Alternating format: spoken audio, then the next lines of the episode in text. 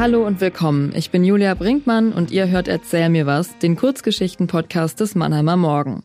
Wir lesen euch immer dienstags, donnerstags und samstags Geschichten vor. Geschichten, die an unserem Schreibwettbewerb Erzähl mir was teilnehmen. Ihr könnt sie natürlich auch selbst lesen, in der Zeitung oder auf www.mannheimer-morgen.de. Aber ihr habt diesen Podcast jetzt schon angeklickt, also müsst ihr sie gar nicht selbst lesen. Sondern ihr könnt sie euch vorlesen lassen von Stefan Dettlinger, dem Kulturchef des Mannheimer Morgen. Wie ihr dann über die beste der insgesamt zwölf Geschichten abstimmen könnt, erfahrt ihr am Ende des Podcasts. Heute hören wir die fünfte der zwölf Finalistinnen-Geschichten zu unserem diesjährigen Thema Krieg und Frieden. Von Barbara Imgrund aus Heidelberg, Daheim ist kein Ort. Barbara Imgrund, Daheim ist kein Ort. Hier ist Frieden, hat Mama gesagt. Der Himmel leuchtet so blau wie zu Hause. Auf den Feldern wächst Getreide wie zu Hause. Es ist aber nicht zu Hause. Und es ist der dritte Tag ohne Luba. Krisha kennt dieses Land nicht, in dem sie jetzt leben, und er erinnert sich an keines der anderen Länder, durch die sie gekommen sind. Sie sind spurlos an ihm vorübergezogen. Er konnte sie nicht festhalten. Er hatte alle Hände voll zu tun. Die eine Hand umklammerte die Leine mit Luba, die andere den Riemen seiner Tasche, wegen der Diebe, die auch auf der Flucht waren. Alles ist anders, seitdem Krieg ist. Sie mussten weggehen von zu Hause ohne Papa, dorthin, wo sie fremd sind. Sobald Grisha die Augen schließt, sieht er wieder sich und Mama und seine kleine Schwester und seinen Hund in Ruinen am Straßenrand kauern. Poljas Augen wurden groß und leer, wenn die Geschosse die Mauern trafen und es Staub und Trümmer regnete. Und Luba drückte sich an Grisha und vergrub zitternd ihre Schnauze unter seinem Arm. Auf dem ganzen weiten Weg hierher hat Mama auf Polja aufgepasst und Grisha auf Luba, und Polja und Luba haben manchmal Späße gemacht und Mama und Grisha zum Lachen gebracht.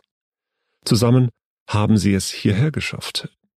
Hier hören sie keine Sirenen und Raketen, sie müssen nicht mehr fliehen und um Hilfe betteln und irgendwie überleben.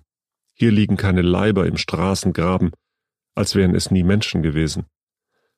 Hier ist Fremde und Frieden und Sicherheit. Grisha kann endlich Papa vermissen und Heimweh haben, und er kann aufhören mit dem Aufpassen und wachsam sein. Und genau deshalb ist Luba jetzt fort, und er trägt Schuld daran, und er denkt, dass doch irgendwie immer noch Krieg ist. Mama hat Grisha zum Milchholen geschickt. Der Supermarkt liegt unten an der Ecke. Man kann ihn vom Fenster ihrer neuen Wohnung aus sehen. Es ist nur ein Katzensprung. Grisha kann schon ein bisschen Deutsch, er findet das Wort lustig, es gefällt ihm. So hat er Luba die Leine angelegt und ist mit ihr hinuntergegangen. Am Supermarkt gibt es einen Haken in der Mauer, dort hat er Luba festgemacht. Er hat sich sehr beeilt, aber in der Kasse hat es länger gedauert. Als er wieder draußen vor dem Supermarkt stand mit der dummen Milch, war der Haken leer und Luba fort. Er möchte auf seine Schwester böse sein, weil sie immerzu Milch braucht und Luba jetzt nicht fort wäre, wenn Polja keine Milch gebraucht hätte. Aber er kann nicht böse sein, er kann nur Angst haben, Angst, wie er noch nie Angst hatte. Dabei hat doch gerade alles angefangen, wieder ein bisschen gut zu werden. Die Schneiders, bei denen sie hier wohnen, haben Polja eine Puppe geschenkt und Grisha einen Fußball, und Luba hat einen quietschenden Gummiknochen bekommen. Krisha drückt Lubas Spielzeug an sich. Wo ist sie jetzt? Wer hat sie mitgenommen? Sind sie gut zu ihr? Weiter kann er nicht denken, weil dahinter ein schwarzes Loch lauert, in das er fallen könnte, und wer weiß, ob er dann jemals wieder herausfindet. In der neuen Schule sitzt er wie ein Geist, der gar nicht da ist. Er ist in Wirklichkeit bei Luba. Vielleicht tun die fremden Leute seinem Hund nichts, wenn er nur fest genug an ihn denkt. Der Bleistift, mit dem er seine Familie zeichnen soll, zerbricht wie ein trockener Zweig in seiner Hand. Das Mädchen, das neben ihm sitzt, schiebt ihm einen neuen Bleistift zu. Er ist rosa und glitzert. Mama war bei der Polizei und im Tierheim, aber niemand weiß, wo Luba ist. Frau Schneider hat ein Suchplakat auf Deutsch gemacht, und Herr Schneider hat es ganz oft kopiert. Dann haben Mama und Polja und Grisha die Plakate mit Lubas Foto und Mamas Nummer aufgehängt. Es kommt nur kein Anruf. Am zweiten Abend ohne Luba hört Grisha, wie Mama mit Papa telefoniert. Sie sagt, er ist acht Jahre alt und schon genauso wie sein Name. Er ist Grisha, der Wachsame. Er hat dich vertreten, obwohl er das nicht hätte tun müssen. Immer war er stark für uns alle. Aber jetzt schwindet er wie ein Schatten. Er will nicht mehr hier sein, er will nach Hause. Dort waren alle immer gut zu Luba. Dann weint Mama, um seinetwillen und wegen Papa und Luba und auch, weil der Krieg nicht aufhört. Irgendwann schläft Grisha doch ein. Er träumt von dem Land, in dem er geboren ist, von dem knallblauen Himmel und den gelben Feldern, von wilden Wettrennen mit Luba am Fluss und von dem Picknick unter dem Kirschbaum letzten Sommer. Alles ist wieder gut und richtig in seinem Traum. Dann wacht er auf, mitten hinein in den dritten Tag ohne Luba, und alles ist schlimm und falsch. Nachmittags nach der Schule klingelt es an der Tür. Draußen steht Lilly, das Mädchen, mit dem rosa Glitzerbleistift. Sie hat eine Leine und einen Hund dabei. Sein Kopf reicht ihr bis zum Bauchnabel, sein Fell ist grau und gekräuselt, und er sieht aus großen, runden Augen zu Grisha auf. Das ist Pelle, mein Hund, sagt Lilly. Vielleicht willst du mit ihm spielen? Grisha antwortet nicht. In seinem Hals steckt ein Kloß wie ein Kork, der eine Limonadenflasche verschließt. Wenn er nur ein einziges Wort sagt, dann wird alles aus ihm heraussprudeln, die Traurigkeit und das Heimweh und die Wut und die Ohnmacht und die Angst. Es wird ein reißender Fluss sein, so reißend wie der Fluss zu Hause, und er wird ihn das Treppenhaus hinunterspülen, zur Haustür hinaus, die Straße entlang und in den nächsten Gully, und dann wird er fort sein und Luba nie wiedersehen. Nein, er kann nicht reden, aber seine Hand zuckt in der Hosentasche. Sie möchte Pelles Hundekopf streicheln. Sie traut sich nur nicht. Vielleicht ist es dann endgültig und Luba kommt dann wirklich nie mehr zurück. Grisha presst die Lippen zusammen, sieht Lilly an und schüttelt nur den Kopf. Als Lilly längst fort ist, merkt Grisha, wie froh er ist, dass er sich am Montag in der Schule wieder neben sie setzen kann. Er muss ihr nichts erklären.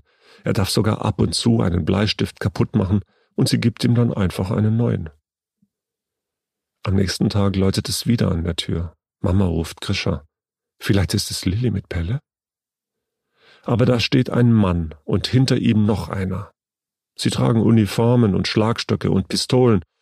Grisha wird ganz steif und starr. Uniformen und Schlagstöcke und Pistolen sind Krieg. Hat er sie also doch noch gefunden? Hab keine Angst, mein wachsamer Grisha. Mama streicht ihm über die Wange, federleicht. Alles ist gut, schau. Sie schiebt ihn sanft zur Tür und er blickt auf. Die Polizisten wirken gar nicht furchterregend. Jetzt fangen sie sogar an zu lächeln und der Mann, der hinten steht, dreht nach vorn. Er hält eine Leine in der Hand. Eine Leine mit Luba dran.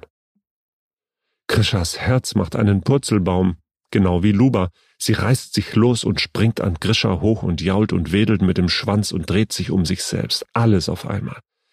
Er wagt kaum es zu glauben, er blickt von einem zum anderen, aber alle lächeln immer weiter, und da geht plötzlich noch eine Tür auf, tief drin in ihm.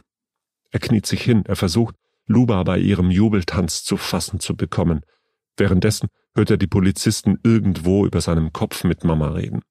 Er versteht nicht, was sie sagen, weil Luba sich so laut freut, aber sie ist wieder da und fröhlich, mehr muss er vorläufig gar nicht wissen. Schließlich beruhigt Luba sich und Grisha kann sie in seine Arme nehmen und festhalten. Das mag sie sonst nicht. Nur jetzt lässt sie es geschehen und leckt ihm über die Hand seine Luba, die ihren Namen zurecht trägt, denn sie ist wirklich die Liebe. Die Erwachsenen werden still.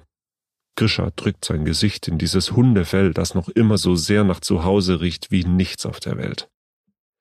Er blickt zu den Polizisten in den Uniformen auf, er hat keine Angst mehr.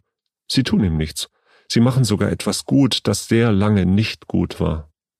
Er spürt Lubas Herz heftig klopfen unter seiner Hand. Jetzt bist du wieder daheim, raunt er ihr zu.